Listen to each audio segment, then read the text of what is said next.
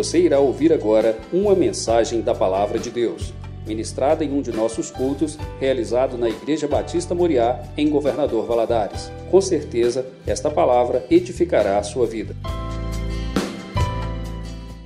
Deus abençoe, em nome de Jesus. Nós vamos continuar em nosso estudo.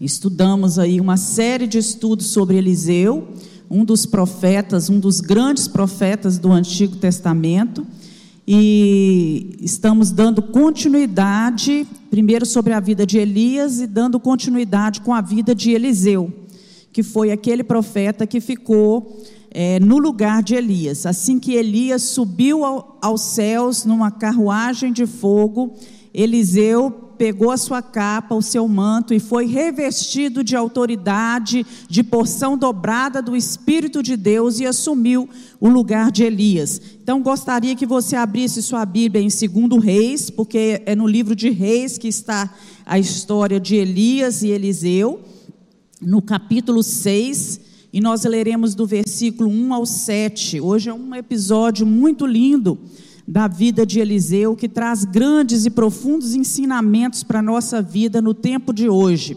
E eu gostaria que você acompanhasse aí na sua Bíblia, estivesse bem atento, porque Deus quer falar com você. Amém, meus irmãos?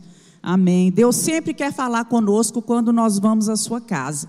E diz assim: é, E disseram os filhos dos profetas a Eliseu: Eis que o lugar em que habitamos diante da tua face nos é estreito demais Vamos, pois, até o Jordão, tomemos de lá cada um de nós uma viga, e façamos-nos ali um lugar para habitar ali. E disse ele: Ide. E disse um: Serve-te de ires com os teus servos. E disse: Eu irei. E foi com eles, e chegando eles ao Jordão, cortaram madeira. E sucedeu que, derribando um deles uma viga, o ferro caiu na água, e clamou e disse: Ai, meu senhor, era emprestado. E disse o homem de Deus: Onde caiu? E mostrando-lhe ele o lugar, cortou um pau e o lançou ali e fez flutuar o ferro. E disse: Levanta-o. Então ele estendeu a sua mão e o tomou. Amém. Vamos ficar aí com esse texto, não é? Essa a, recuperação do, do machado perdido, desse machado que cai na água é uma história de milagres, de restauração da parte de Deus. E nós louvamos a Deus porque até hoje Deus continua restaurando e fazendo milagres. Você pode dizer amém? Glória a Deus por isso. É o mesmo Deus. Então, Eliseu é, só para a gente recordar aí um pouquinho, né? Quem foi Eliseu? Ele foi um dos profetas do Antigo Testamento que profetizou ao reino, no reino que estava no norte, durante o reinado de vários reis, de Acabe até o rei Joás. Né? E ele profetizou muitos anos. Ele era filho de um homem que chamava-se Safate, de Abel, da cidade de Abel Meloá, e tornou-se assistente de Elias e recebendo de Elias, como eu já disse, uma porção dobrada do Espírito de Deus, e ocupou o cargo de profeta em Israel. O nome dele significa: Meu Deus é salvação. Agora, depois que ele assume o lugar de Elias, ele tinha a responsabilidade de dar continuidade onde Elias parou. A obra não podia parar. E uma dessas responsabilidades era tomar conta, cuidar da escola de profetas. A escola tinha crescido muito. E o que, que era essa escola? Eram instituições de ensino cujo objetivo era transmitir valores morais e valores espirituais aos seus alunos, aquilo que Deus tinha entregado por meio da sua palavra que Deus tinha dado aos filhos de Israel por meio da palavra, esses líderes da escola de profeta tinham como função transmitir todos esses valores espirituais, morais, éticos a esses seus alunos. Eles não estavam ali, entenda bem, para aprender a profetizar. Porque a profecia é um dom de Deus, ela vem de Deus e só o Senhor pode capacitar e ensinar uma pessoa realmente a profetizar. Mas os objetivos era passar para as gerações mais jovens, para aquelas que viriam posteriormente, uma herança cultural e uma herança espiritual que Deus tinha dado àquele povo. E os estudiosos acreditam que essas escolas surgiram na época do profeta Samuel e que depois isso foi aí se, eh, se consolidando com os profetas Elias e Eliseus. Então nós tem, é, é, podemos é, trazer para nossa mente o seguinte: que Elias ele não era somente um homem com dons sobrenaturais, mas ele também era um profeta que possuía uma missão pedagógica. Ele era um homem que tinha a missão de ensinar, ele tinha o dom do ensino. E os mais jovens hoje, aqueles que são jovens, devem ter a humildade de aprender com aqueles que são mais experientes, com aqueles que já caminharam mais tempo. E aqueles que são mais experientes também não devem desprezar os saberes daqueles que são mais jovens, porque o aprendizado ele é um processo de interação, né? Então os mais jovens se interagindo com os mais velhos e assim ambos crescendo e aprendendo. Então essa escola dá-nos entender aqui nesse texto, ela funcionava no lugar em que já estava apertado para tantos profetas. Vocês se lembram que na ocasião em que Eliseu volta com a capa de Elias e ele atravessa o Rio Jordão, tinha cerca de a Bíblia diz que tinha cerca de 50 profetas dessa escola, né, olhando e observando aquilo que Eliseu ia fazer. Então, alguns estudiosos calculam que havia mais ou menos cerca de uns 100 homens matriculados nessa escola de profeta. Era muita gente, né? era um grupo considerável. Então, ela funcionava ali, naquele determinado lugar, e de repente ela se vê muito apertado. E alguém sugere, fala com Eliseu: olha, o lugar em que nós estamos está apertado demais. Vamos construir outro lugar próximo ao Rio Jordão. Enquanto eles trabalhavam ali na construção, o machado de um daqueles, daqueles alunos, ele caiu, provavelmente o ferro deve ter se soltado do cabo de madeira e ele afundou, porque a Bíblia faz questão de dizer que aquilo era ferro, não é? E ferro, ele é impossível um ferro flutuar na água. E nós vemos aí que Elias corta um pedaço de madeira, joga, Eliseu corta um pedaço de madeira, joga na água, aquele ferro flutua como se fosse um isopor. É isso que, que a gente entende aqui. Então o machado foi resgatado e o problema foi resolvido, né? Agora, essa história não ficou aqui só para contar isso para a gente. Né? Ela tem lições que Deus queria nos ensinar e quer ainda nos ensinar. Tem princípios espirituais importantes para a nossa vida ainda nos dias de hoje. Então, o texto começa dizendo: ah, o lugar está estreito demais. E quem sabe nessa manhã você não esteja também passando por um estreito. Alguma coisa na sua vida pode estar estreito demais, às vezes estreito no, no casamento, estreito nos relacionamentos, estreita pode estar a sua vida financeira, estreito no seu ministério, naquilo que Deus te deu, um estreito familiar. E eu creio que há pessoas aqui nessa manhã em que o lugar onde eles estão, né, em que está, está estreito demais. Mas o caminho da promessa de Deus, ele é largo, ele é amplo, não é? E ele é, é de crescimento. Eliseu aqui para a gente, ele tipifica Jesus, porque vocês sabem que no Antigo Testamento Deus usava símbolos, usava pessoas para tipificar algo que iria acontecer ou algo que representava é, é, circunstâncias ou situações ou pessoas em relação ao futuro. Então Eliseu, ele tipifica Jesus. Os discípulos dos profetas tipificam os servos que estão servindo Jesus. E essa madeira que foi usada na construção da casa para a escola dos profetas, a madeira simboliza a humanidade, representa o homem, o homem que necessita ser moldado para ministério. Cada um de nós, ele diz, uma viga. Então Jesus disse, né, lá em Apocalipse 3:12, ao vencedor faloei coluna no santuário de Deus, daí jamais sairá. Todos nós somos colunas, vigas que juntadas ao lado, tábuas igual foram feitas no tabernáculo, né? Formam a casa de Deus, a família de Deus. Contudo, meus irmãos, para se alcançar esse estágio de ser uma viga, de ser uma coluna, é preciso se deixar pelo machado, moldar pelo machado, que é a palavra de Deus. O machado é que vem cortando as arestas, é que vem esmiuçando aquela madeira que é bruta, para tornar essa madeira algo útil. Então, nenhum homem pode se mover por si mesmo, porque de Deus é que vem a força, é do Senhor que vem a providência para se viver. Então nós podemos ver aqui que a palavra de Deus é esse machado que Deus usa para moldar as madeiras no seu ministério e também para ceifar os troncos e as vigas que se negam a servir de bênção, escolhendo o caminho que não é do Senhor.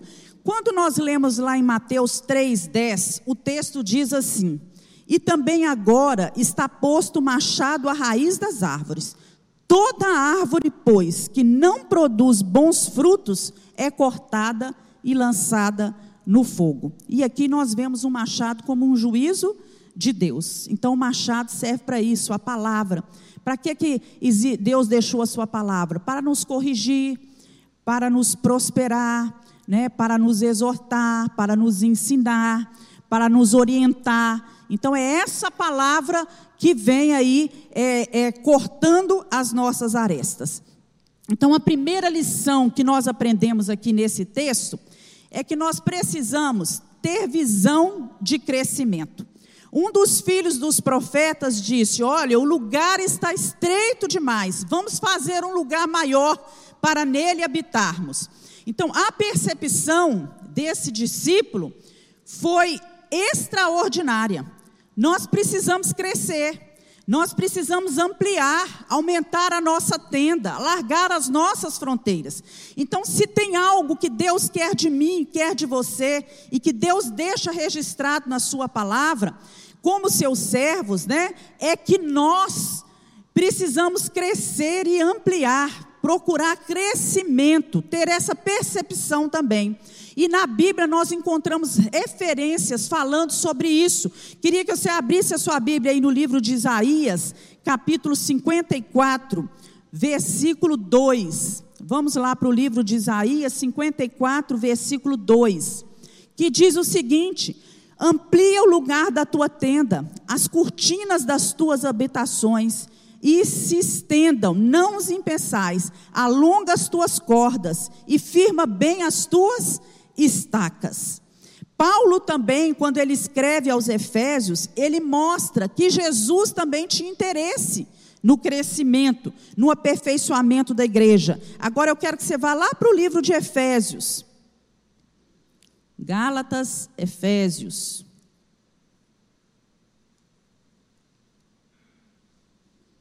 Efésios capítulo 4, versículo 11 e 12, diz assim: E ele mesmo deu uns para apóstolos, outros para profetas, outros para evangelistas, outros para pastores e doutores, querendo o aperfeiçoamento dos santos, para a obra do ministério, para a edificação do corpo de Cristo.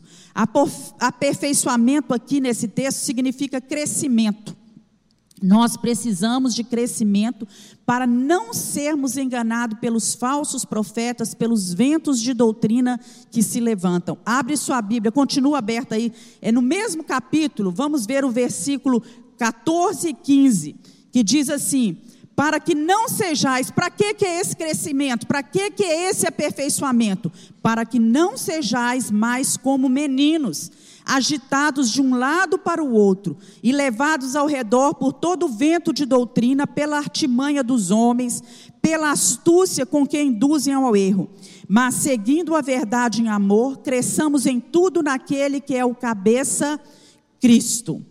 Então, esse crescimento que Deus requer de nós, é porque o Senhor sabia que nós não precisamos, não devemos ficar estagnados na nossa vida espiritual. E, infelizmente, muitos crentes eles ficam estagnados, eles não crescem, não amadurecem e vivem uma eterna infância espiritual. Assim tem acontecido conosco, com muitos, né? Então nós temos visto aí crentes que às vezes têm 10 anos, 20 anos que se converteram de fé, mas espiritualmente falando, ainda está usando fraldas, sapatinho de crochê, tomando mamadeira, não é? Sendo que já deveria estar comendo comida sólida, comida de adulto, não é? E eles estão, infelizmente, eles estão conformados com esse nível de espiritualidade.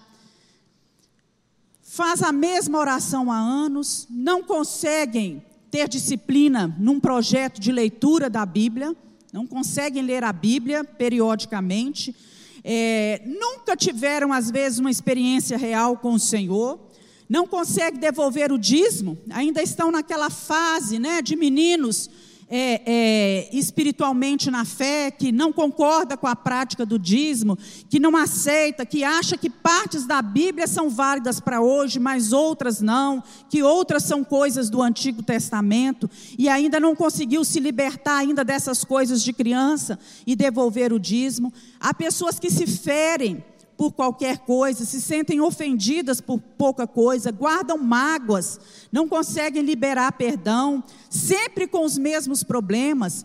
Se enfrenta um problema, uma dificuldade na igreja, ele logo procura outra, vai para aquela igreja, na hora que enfrenta problema e dificuldade ali, se desagrada de alguma coisa, ele vai para outra igreja, e daqui a pouco ele está em outra igreja, são peregrinos de igrejas, não é?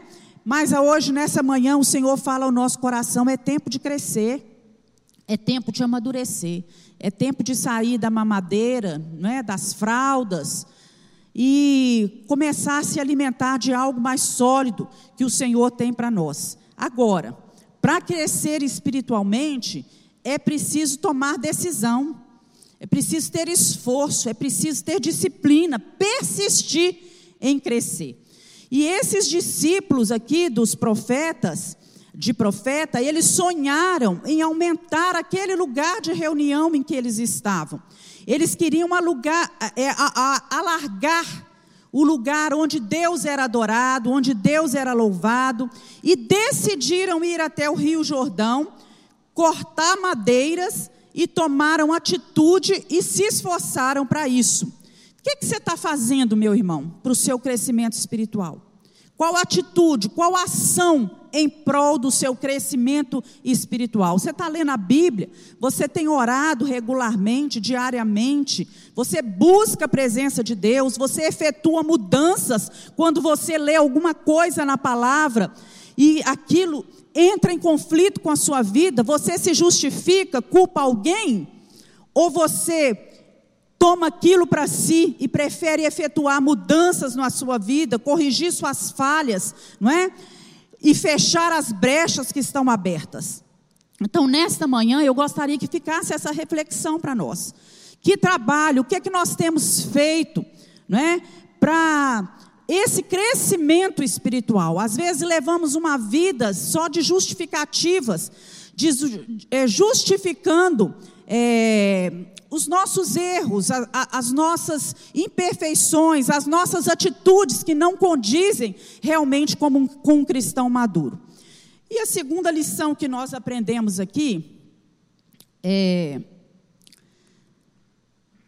que a nossa maior necessidade é da presença de Deus. Então não faça nada sem a presença de Deus na sua vida. Então, depois, olha só o que, que os, os discípulos aí de profeta fizeram. Depois deles receberem a autorização de Eliseu para ir até o Jordão, cortar madeira e ampliar a casa onde estava a escola de profeta, eles resolveram convidar Eliseu para ir junto. Imagino que alguém deve ter pensado assim: ah, Eliseu é mais velho, ele tem mais experiência, a presença dele nos traz segurança, ele tem mais intimidade com Deus, a presença dele é indispensável nesse momento em que nós vamos realizar uma tarefa tão importante. Nós precisamos da orientação dele. Então, nós podemos observar duas lições importantes que nós tiramos aqui para a nossa vida, nesse fato deles convidarem Eliseu para caminhar junto. Primeiro, Se você é membro de uma igreja, se você está empenhado numa tarefa, se você tem uma função, se Deus colocou algo nas suas mãos, não faça nada primeiro sem comunicar aquele que é o seu líder espiritual e seu pastor. Você precisa, segundo, da bênção dele. Foi isso que eles fizeram. Eles comunicaram Eliseu e convidaram Eliseu para ir junto antes de iniciar a obra. Eles tinham o aval daquele que estava à frente daquela obra, que era responsável por aquela obra. Então, a presença do líder é importante, mas mais, é importan mais importante do que a presença do nosso líder espiritual que Deus colocou, Deus constituiu autoridade sobre nós nessa terra. Quando nós estamos na nossa casa, Deus constituiu os pais como autoridade dentro do lar. Quando você entra num trabalho, num emprego, ali há autoridades sobre a nossa vida. Quando estamos numa escola, como alunos, temos a autoridade do professor. Quando somos professores nessa escola, temos a autoridade de um diretor sobre nós. E na igreja também não é diferente. Nós temos aí vários ministérios e várias lideranças. Nós é, é, estamos debaixo da liderança de alguém no mundo espiritual. Então, mais importante do que o aval, não é? a presença desse líder é a presença também do nosso líder maior, que é Deus. Ele tem que ir conosco. Nós temos que convidar Deus para caminhar conosco em todas as obras que nós fazemos, em tudo que nós formos colocar as nossas mãos, não é? Então, quando Moisés conduzindo, estava conduzindo o povo lá pelo deserto, eu creio que você se lembra desse texto. Em determinado ponto, Deus chama, né, Moisés, incumbe ele daquela tarefa. Né? E de repente Deus fala com ele assim: Olha, eu não vou mais adiante desse povo. Eu cansei dos pecados, eu, eu cansei da rebeldia e tudo. Eu vou mandar meu anjo e ele vai à frente de vocês. Moisés fala com ele: Senhor que me colocou nessa, não é? Eu fico imaginando que foi assim: Deus, foi o Senhor que me chamou. Eu estava tranquilo lá no meu cuidar, no meu trabalho, cuidando das minhas ovelhas. O Senhor me chamou e se a tua presença, isso está lá em Êxodo 33, 15, se a tua presença não for conosco, não nos faça sair deste lugar. Não podemos sair deste lugar se o Senhor não for conosco. Davi, quando ele pecou contra Batseba e Urias, ele confessou o seu pecado e ele rogou a Deus, dizendo, lá no Salmo 51, 11: Não me lance, Senhor, da tua presença, nem retires de mim o teu Espírito Santo. Quer dizer, Deus, eu preciso da tua presença na minha vida. Se o Senhor não estiver presente, quem sou eu? O que posso eu fazer? Davi reconhecendo a necessidade da presença do Senhor, em outras palavras, ele estava disposto a perder tudo, menos a presença do Senhor. A presença de Deus é a garantia de que no final as coisas vão dar o que, meus irmãos? Certo. Ainda que não seja de acordo com aquilo que a gente pensa, mas se Deus está junto, as coisas vão bem. E para fazermos e realizar a obra de Deus, nós precisamos dessa presença do Espírito Santo conosco o tempo todo. O tempo todo, porque quando ele sai de perto, as coisas não vão bem. Também podemos tirar para a nossa vida uma lição muito importante: recupere o seu machado. O machado caiu na água. E o discípulo se desesperou, porque não dava para continuar cortando madeira só com, com aquele cabo né, de madeira na mão. Não, é? não ia surtir efeito, era impossível isso. E também ele grita: Ah, meu senhor era emprestado não, é? não era dele. E agora? Né? É impossível cortar madeira sem ter o um machado nas mãos, porque a parte cortante do machado é o ferro. Sem ela, nada não, não, surtiria efeito. E na vida espiritual não é diferente também, na nossa vida espiritual. Deus chamou cada um de nós, cada um de vocês, né? Que está aqui, você que está aqui nesta manhã, Ele nos chamou para fazer a Sua obra e trabalhar para o Senhor, e nós recebemos dele ferramentas adequadas. Cada um recebeu uma ferramenta para fazer a obra de Deus. Essas ferramentas são o poder de Deus, os dons de Deus, os talentos naturais que Deus dá, a sua unção, a sua graça. Qual foi o machado que Deus te deu, que Deus colocou nas suas mãos? Foi o machado do louvor, da pregação da palavra, da evangelização, machado da cura, ou machado do ensino, do aconselhamento. Às vezes você tem bons ouvidos para ouvir as pessoas e aconselhar, trazer uma palavra boa. Às vezes você tem nas suas mãos o machado do socorro. Você é esse tipo de pessoa que se levanta prontamente para socorrer e para auxiliar as pessoas. Isso é um dom que Deus deu. De repente, Deus colocou nas suas mãos o machado do serviço. Você está sempre pronto a servir sempre preparado para dar o melhor de si para que a obra aconteça, para que aquele trabalho seja realizado. Eu não sei qual é o dom, qual é o talento que Deus te deu, aquilo que Deus tem colocado nas suas mãos, mas infelizmente muitos no decorrer da vida, envolvidos com seus problemas, com a sua rotina diária, eles têm perdido essas ferramentas e têm deixado o seu machado cair na água. Quantos estão apenas com cabo de madeira na mão, tentando fazer a obra, batendo, batendo, batendo, e uma obra que poderia ser realizada num tempo X, às vezes ela não consegue nem mesmo ser realizada. Então nós estamos vivendo uma época de muito barulho, mas de pouco resultado.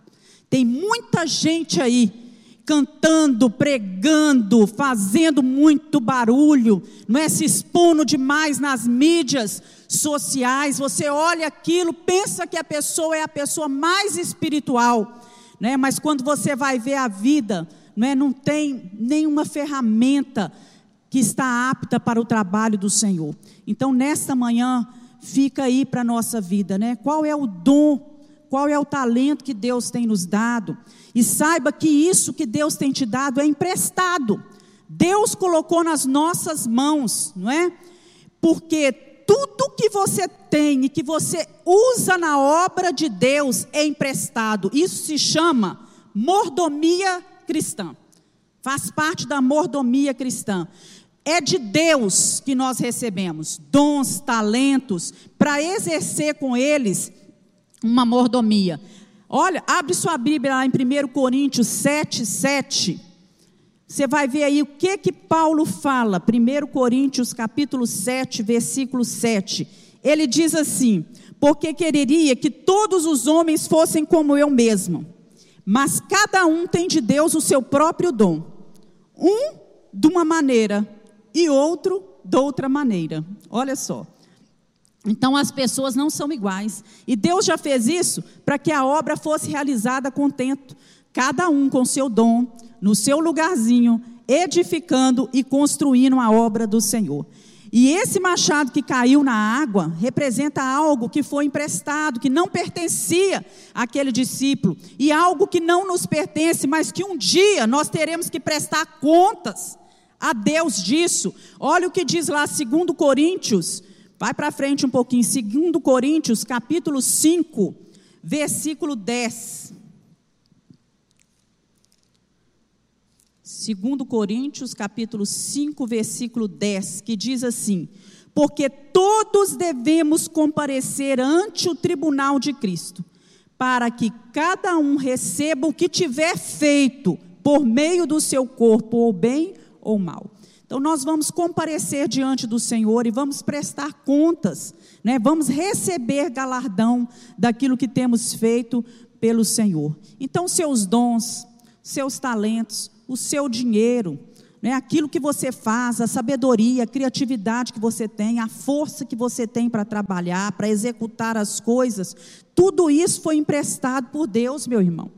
Tudo isso te foi dado por Deus. E um dia Ele vai te pedir conta de tudo isso. Vocês se lembram lá em Mateus, no capítulo 25, tem a parábola dos talentos, que é contada ali por Jesus. Né? Jesus diz que certo homem viajou para uma terra distante e ele chamou seus servos e entregou os seus bens para os seus servos. A uma ele deu cinco talentos, a outra ele deu dois talentos, a outra ele deu um talento, né? E aquele que recebeu cinco negociou esses cinco talentos, granjeou outros cinco, o que recebeu dois é, é, trabalhou esses talentos e, e, recebeu mais dois talentos também.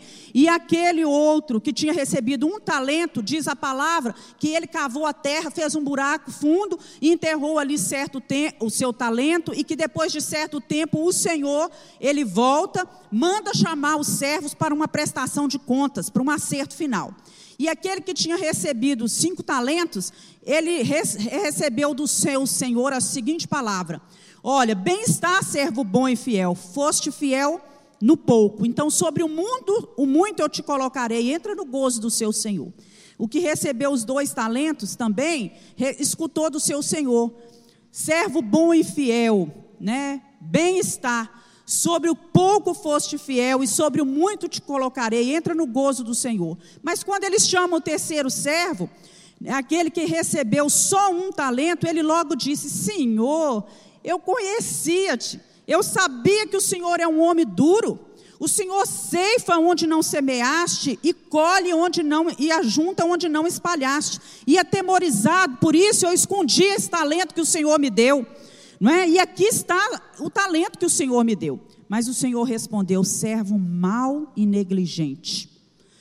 Se você sabia que eu ceifo onde, onde eu não semeei e ajunto onde eu não espalhei, você devia ter pelo menos dado meu dinheiro para o banqueiro para que eu pudesse colher isso com, com juros quando eu chegasse.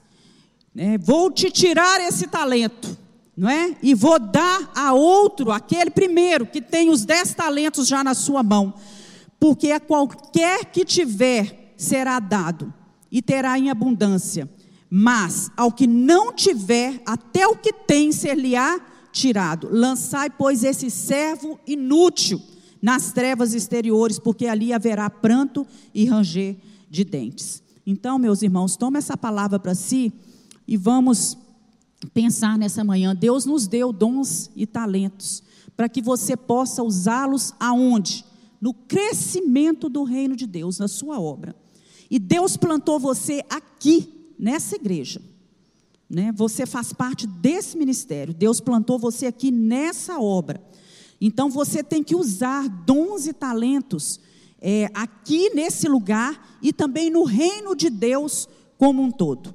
Deus tem te abençoado e cuide daquilo que Deus te emprestou, porque um dia, né, você vai ter que prestar contas disso ao Senhor. Se empenhe não se conforme, né? não aceite em ficar somente sentado no banco né? o tempo todo, é, achando que já está muito bom, que você não precisa fazer mais nada, né? que só a sua presença basta. Não.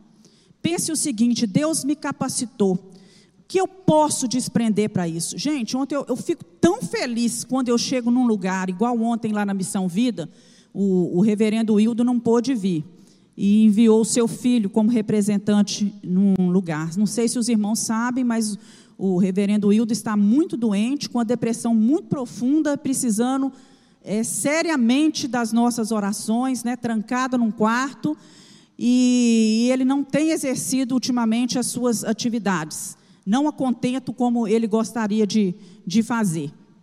E o rapaz estava ali, não é?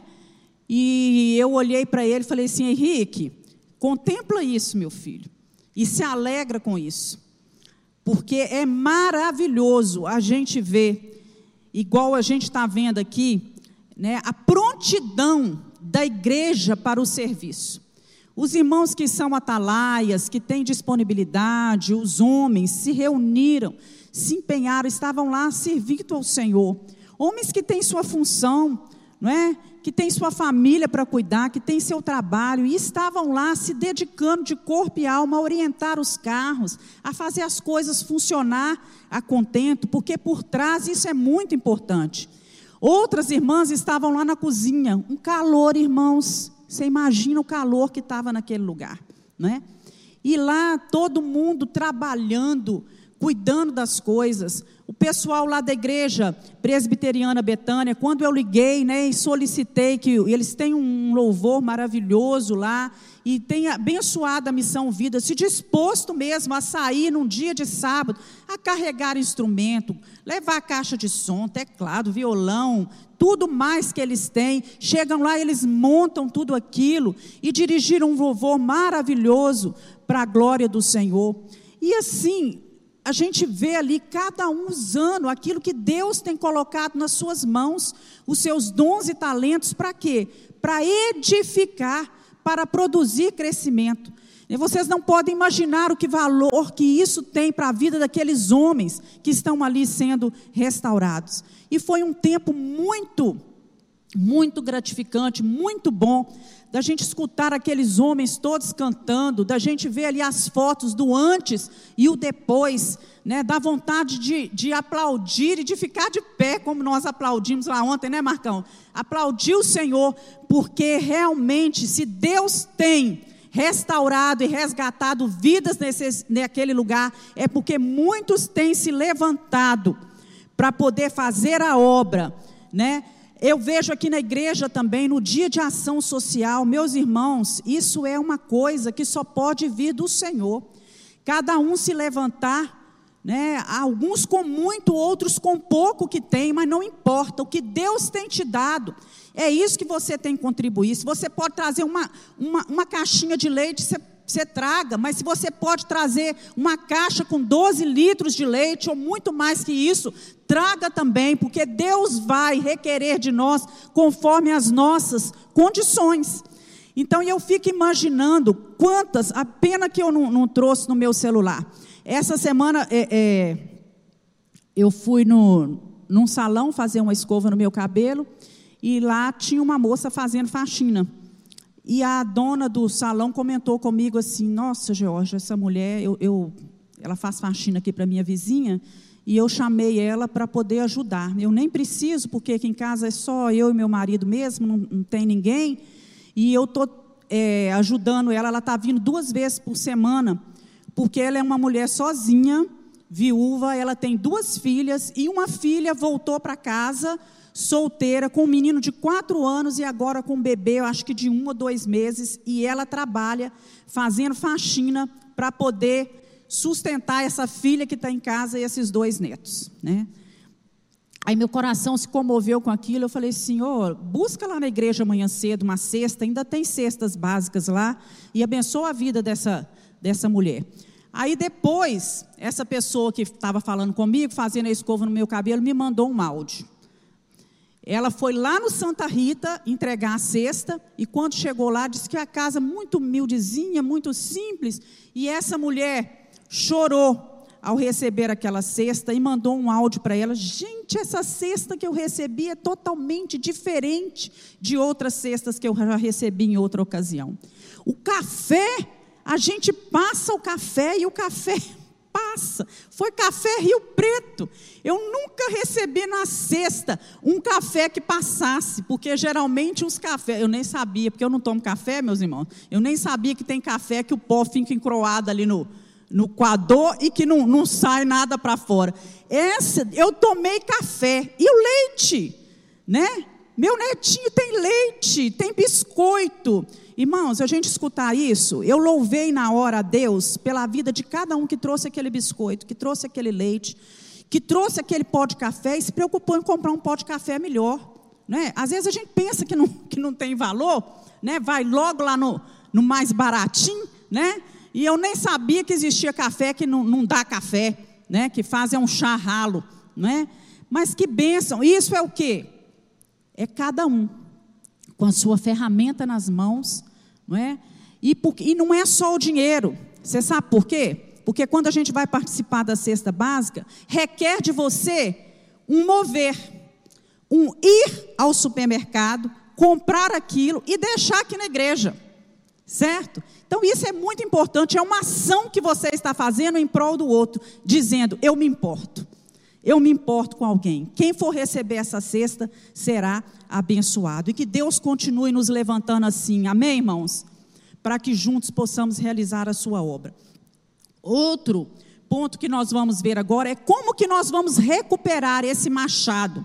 Não é aquele machado que caiu lá naquela água, porque Eliseu se incumbiu de fazer aquilo. Né? Eliseu tinha o poder de Deus nas suas mãos, ele cortou uma madeira, aquele ferro flutuou. Mas quem sabe, né, os anos aí foram passando e sem que você percebesse, você perdeu o machado da alegria, você perdeu o machado da santidade, do amor ao próximo, já não se importa mais com os outros, às vezes perdeu o machado da humildade, do serviço, da pureza, da fé pura e genuína, perdeu o machado da firmeza, você já não é mais tão firme como você era antes, não é? Agora você está naquela, não é? Que, que é o mundo de hoje tem lançado, né? Isso pode, isso é permitido, isso não tem problema, não é? Perdeu essa essa esse machado, até mesmo do testemunho, do avivamento, da perseverança. Isso pode ter acontecido. Às vezes acontece, a gente se distrai na vida espiritual, muitas vezes a gente cochila, não é? Mas ainda há tempo de recuperar esse machado que caiu na água, na água. Sabe por quê? Porque você está vivo. Você que me ouve, você está vivo e Jesus ainda não voltou, né? porque depois que ele voltar não haverá tempo mais para isso. Então nós podemos recuperar esse machado que está caído na água.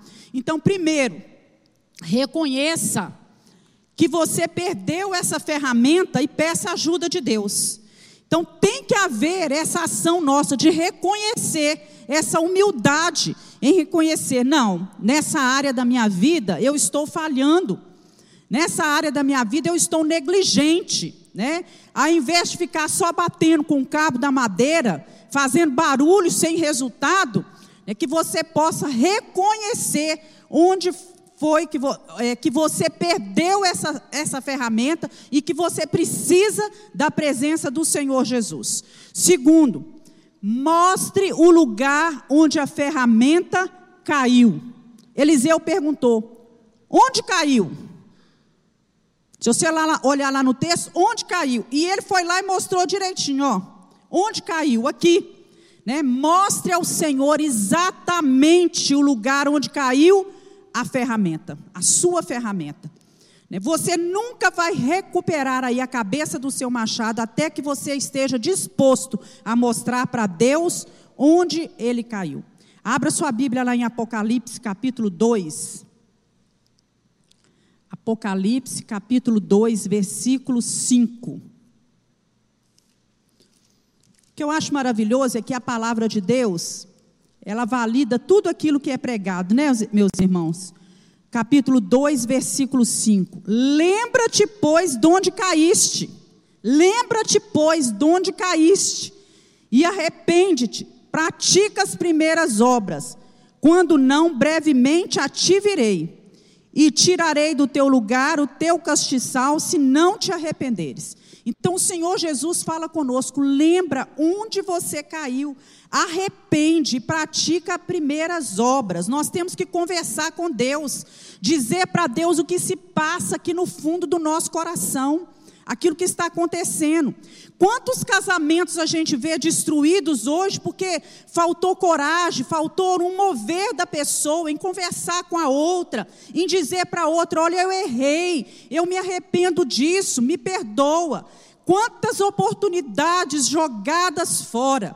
Então Deus requer de nós isso, humildade, para reconhecer que nós perdemos a ferramenta, sim, mas que nós sabemos onde exatamente ela caiu, em que tempo da nossa vida. Nós deixamos aquilo para trás, nós negligenciamos aquilo.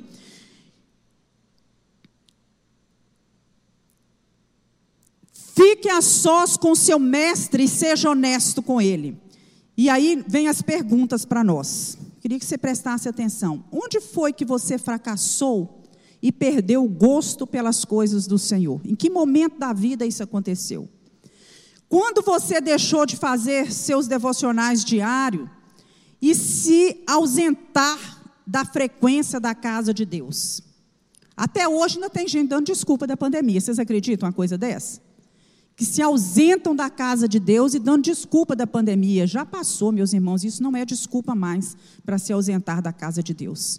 O machado, o ferro está caído. Precisa ver onde é que caiu e, e recuperar isso. Esse prazer, alegrei-me quando me disseram: vamos à casa do Senhor. Olha, o pardal encontrou casa, a andorinha encontrou ninho para si no Salmo 84, e eu encontrei os teus altares, Senhor. Vale mais um dia na tua presença do que em qualquer outra parte mil. Diz isso lá no Salmo 84. Quando foi que você perdeu esse prazer em estar na casa de Deus, em fazer os seus devocionais com o Senhor? Quando você teve aquele problema com algum irmão, seja que irmão espiritual ou irmão na família, não é? Algum familiar que te fez perder o seu machado. Quando você permitiu que aquilo que era não necessariamente pecado, mas era ilícito, todas as coisas me são listas, né? Mas nem tudo convém, mas não caberia aquilo a você. Você permitiu às vezes que aquilo entrasse na sua vida e se apossasse, tomasse um cantinho ali da sua vida. Quando foi que você fez aquela aliança profana e admitiu que aquele pecado em segredo fosse guardado na sua vida? Quando foi que você deixou de ser dizimista e ofertante? E às vezes você olha para trás e fala: como que eu vou recuperar isso? Agora, esquece, as coisas velhas ficaram para trás, tudo se faz novo. Começa a partir de agora, com propósito com o Senhor.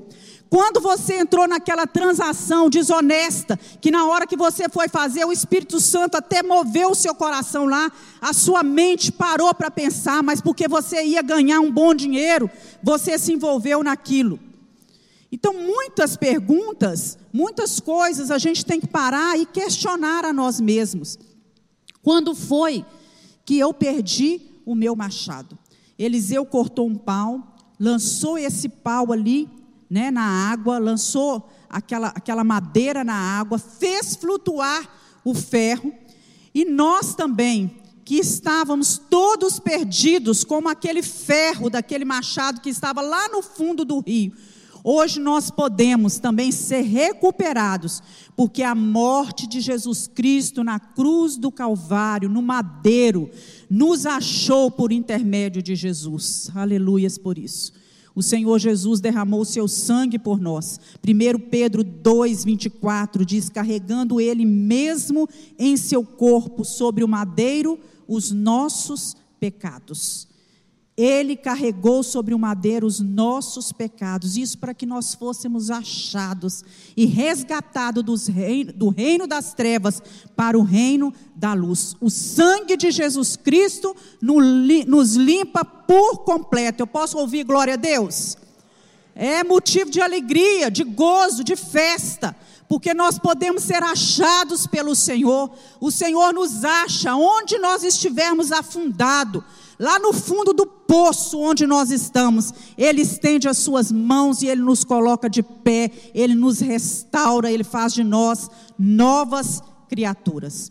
E por último, fica ali, né? Nós temos que fazer a nossa parte. Eu acho muito interessante que Eliseu jogou a madeira na água, o ferro flutuou, né, do machado ali flutuou, mas aí ele vira para o discípulo do profeta e fala com ele assim: ó, agora você se levanta, estende a sua mão sobre o rio e pega o seu machado. Né, mostrando que há necessidade de cada um fazer a sua parte. Eliseu tinha feito a dele, assim como Deus já fez a sua parte por nós. Agora cabe a mim e a você nos curvarmos em humildade diante de Deus e resgatar aquilo que é nosso, aquilo que foi nos dado por direito, colocar as mãos sobre aquilo e novamente ter a, a, a arma certa nas nossas mãos. Fazer milagre é coisa de Deus, mas você precisa fazer a sua parte. Muitas vezes nós temos que nos ajoelhar, orar, estender a mão, pagar o preço para recuperar aquilo que perdeu. Às vezes, pagar o preço pela nossa família, pagar o preço pela nossa vida espiritual pagar o preço pelos nossos sonhos, pelos nossos projetos, por aquilo que nós queremos e pedir ao Senhor que nos ajude a dar esse passo de fé. Aqui o passo é de fé. Aquele moço deu um passo de fé. Nós não sabemos se ele ele teve que entrar no rio, ou se ele bastou só ele estender a mão, ou se ele teve que entrar ali na água e estender as mãos, mas o fato é que aquele moço deu aquele passo né? E por toda a nossa vida é necessário lançar mão pela fé da provisão que o Senhor Jesus nos dá. Ele nos dá a provisão diária. Nossa vitória está em Cristo Jesus. Essa é uma experiência de humildade, como foi para o discípulo do profeta naquele momento. Provavelmente estava todo mundo ali em volta. Já tinha todo mundo parado para assistir aquela cena. E ele teve que se ajoelhar, estender a mão e retornar aquilo que ele tinha perdido. E muitas vezes nós temos que ter essa humildade de reconhecer que nós erramos, que Deus vai nos ajudar, que Ele nos ajuda, mas nós nos curvamos para recuperar aquilo que é nosso, que Deus colocou nas nossas mãos e que um dia nós perdemos. Então, para concluir né, o estudo nessa manhã, para fazer a obra de Deus nessa terra, Deus nos emprestou um machado. Você tem um machado nas suas mãos, que são as suas ferramentas seus dons, seus talentos, seu ministério, né, a capacidade que Deus te deu. Às vezes você é uma pessoa muito extrovertida, você chega nos lugares e consegue se relacionar bem com os outros, se entrosa bem. Usa isso, meu irmão, para edificar a casa do Senhor. Mas quem sabe, na lida da vida, no dia a dia, esse machado caiu nas águas da vida e você está com esse machado perdido. Se isso aconteceu, é hora de gritar por socorro. Ah, meu Deus, ah, meu Deus, era emprestado, foi o Senhor que me deu, e eu vou ter que prestar contas ao Senhor disso um dia. Então, Jesus, que é o nosso Eliseu, ele vai fazer o milagre da restituição daquilo que você perdeu. Ele ouve quando eu e você clamamos por socorro. Aleluias por isso. Ele ouve quando a gente clama e ele dá resposta. Às vezes é a resposta da cura, às vezes é a resposta que acalma, às vezes é a resposta que, a cons que consola, às vezes é a resposta que põe de pé novamente e que nos prepara para uma nova vida. Mas o Senhor não te abandona jamais. Lá em Filipenses capítulo 4, versículo 6 diz assim: perto está o Senhor. Eu gosto disso. Perto está o Senhor. E eu sempre trago a minha memória: perto está o Senhor. Todos os lugares que nós vamos, perto está o Senhor.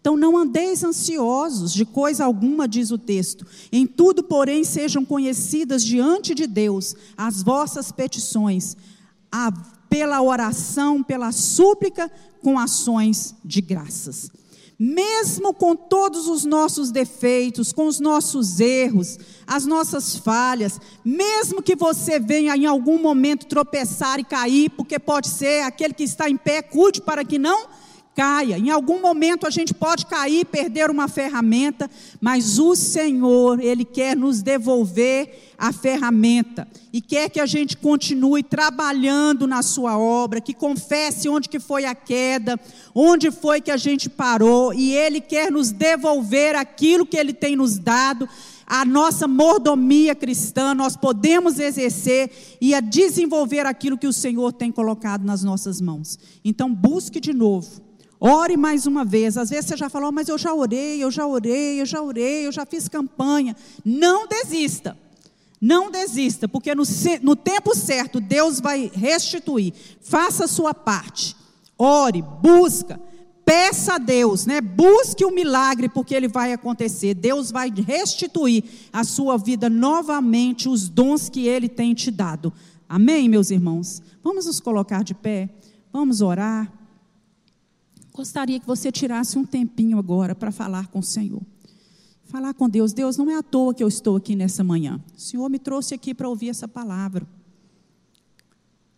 O Senhor me trouxe aqui, Deus, porque o Senhor quer restituir coisas na minha vida. Deus é o Deus que restaura, que restitui. Feche os seus olhos, tem um momento de oração silenciosa com o Senhor e começa a falar com Deus. Começa a analisar a sua vida a pensar onde foi que você perdeu a sua alegria, você perdeu a sua paz, você perdeu o seu compromisso com as coisas espirituais, que você estabelece, estabeleceu prioridades erradas, que você colocando coisas na frente de Deus. É tempo de voltar para o Senhor, é tempo de resgatar isso, de buscar de se humilhar diante de Deus, de se dedicar ao Senhor. Quantas coisas boas Deus tem te dado, Deus tem feito na sua vida.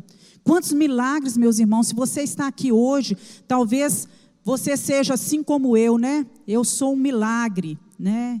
Eu sou a prova viva de que o Senhor é bom. Eu não canso de dizer isso. Eu sou a prova viva da bondade e da misericórdia de Deus. O Senhor me permitiu viver mais um tempo nessa terra. E eu sei que se o Senhor fez isso na minha vida é porque Ele quer algo mais de mim. Ele ainda não completou a obra que Ele tem para que seja feito pelas minhas mãos aqui nesse tempo no qual nós estamos todos de passagem. Deus tem uma obra para você realizar. Você não é desse mundo, você não está aqui por acaso. Deus te colocou aqui, Deus estabeleceu um tempo de vida para você, para a honra e glória do nome do Senhor, para que você edifique a casa de Deus, para que você construa a sua casa espiritual e ajude na edificação de outras casas que estão ao seu redor. Deus, nós colocamos a nossa vida nas tuas mãos. E nessa manhã nós clamamos como aquele filho do profeta: ah, Senhor, nosso machado caiu, está em tal e tal lugar, é emprestado, nós precisamos dele de novo, porque um dia nós teremos que dar conta disso. Coisa desagradável, Deus, é a gente perder algo que não é nosso. E nós queremos pedir ao Senhor agora que o Senhor nos ajude com humildade, oh Deus, com calma, com um sentimento de maturidade no nosso coração, deixando as coisas de menino de lado e aprendendo a ver onde é que nós temos falhado, onde nós temos cometido sempre os mesmos erros, deixado o machado cair sempre, às vezes, no mesmo lugar. Nos ajuda, Deus, nos fortalece, que possamos estender as nossas mãos nessa manhã e pegar pela fé aquilo que é nosso, que o Senhor nos tem dado. Em nome de Jesus nós oramos. Deus abençoe sua vida.